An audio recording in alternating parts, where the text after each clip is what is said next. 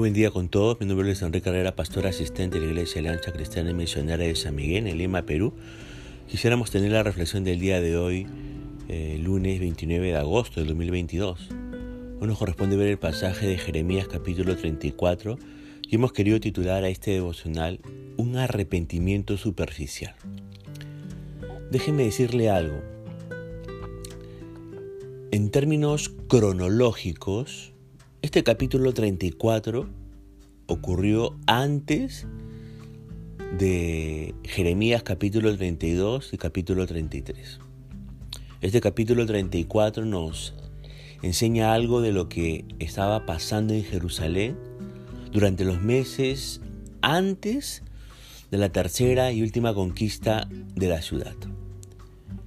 En el año noveno de su reinado, ¿sabe qué hace Sedequías? Sedequías, dice el verso 2 de este capítulo 34, decidió rebelarse contra los babilonios.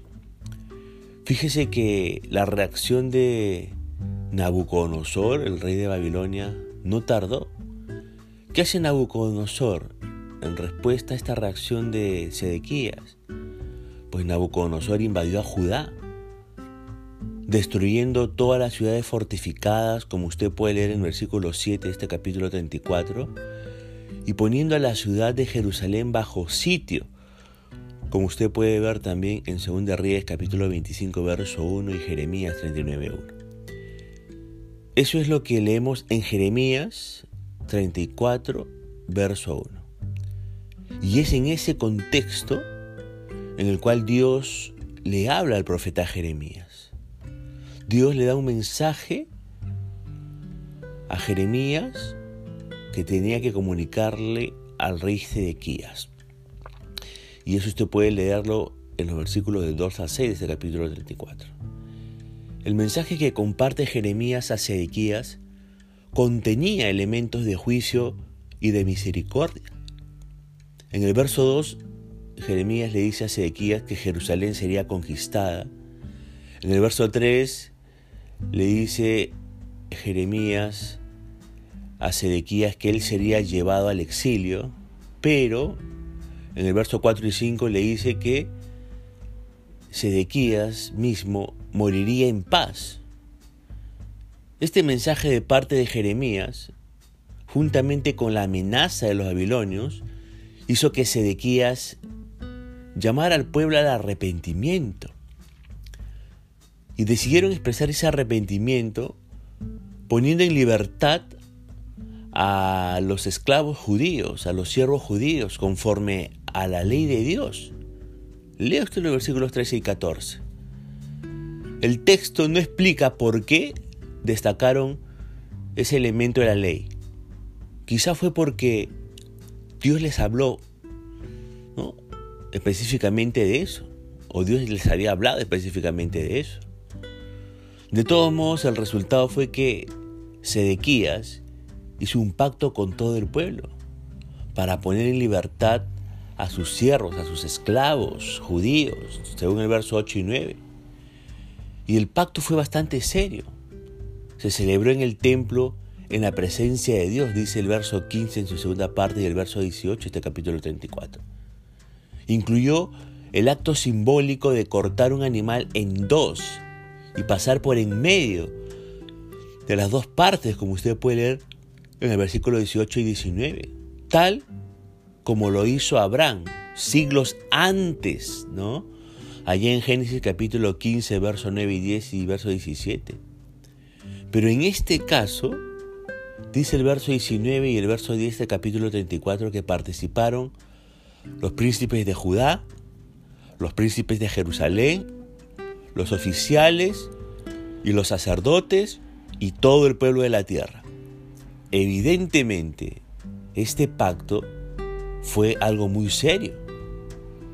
Lamentablemente, poco después, los habitantes de Jerusalén, entre comillas, ¿ah? se arrepintieron de lo que habían hecho, según el versículo 11, y volvieron a sujetar a sus siervos judíos o a sus esclavos judíos. Volvieron a hacerlos sus esclavos, Dice el verso 11. ¿Por qué hicieron eso? La respuesta está en lo que leemos al final del versículo 21. ¿Qué había sucedido? El rey de Babilonia se había ido de ellos. ¿Qué pasó? Le explico. Lo que pasó fue lo siguiente. Primero, Nabucodonosor atacó a Judá y puso a Jerusalén bajo sitio, ¿verdad? Eso motivó al pueblo de Judá a volverse a Dios aparentemente, ¿no?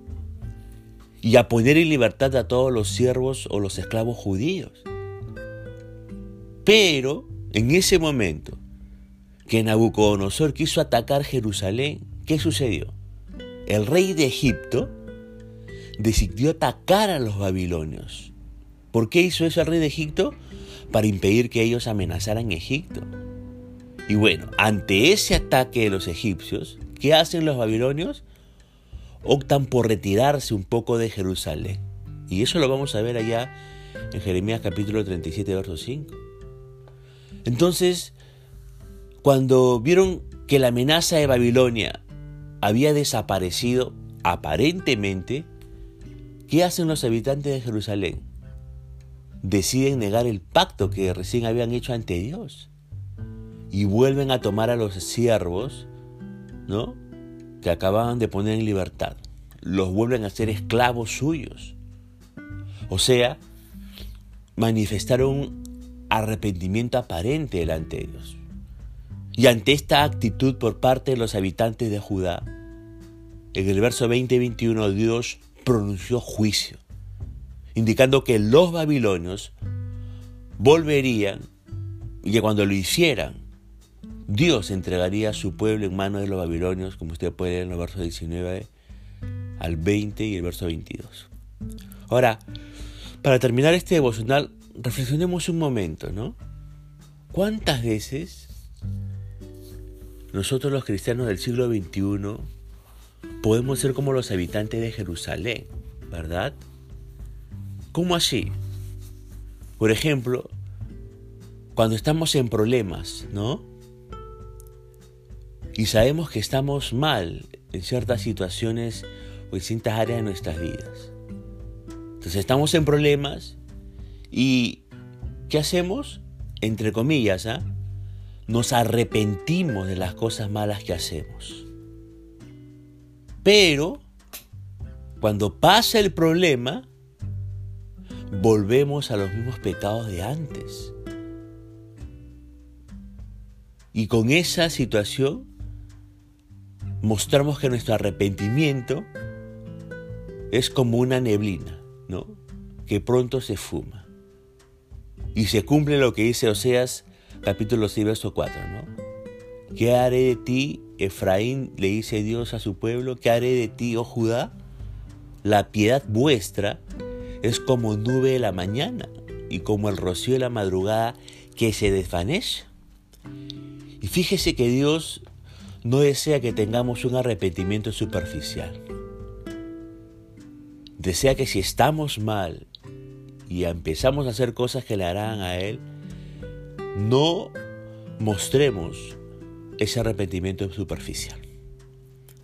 Así que recuerde, si en algún momento nosotros andamos mal en nuestra vida cristiana, es importante mostrar, sí, un arrepentimiento, pero un arrepentimiento profundo y de verdad que pueda honrar al Señor y a la larga pueda traer bendición a nuestra propia vida. Punto final para emocional del día de hoy, deseando que la gracia y misericordia de Dios sea sobre nuestra propia vida, como será mediante esta nueva oportunidad que el Señor le bendiga.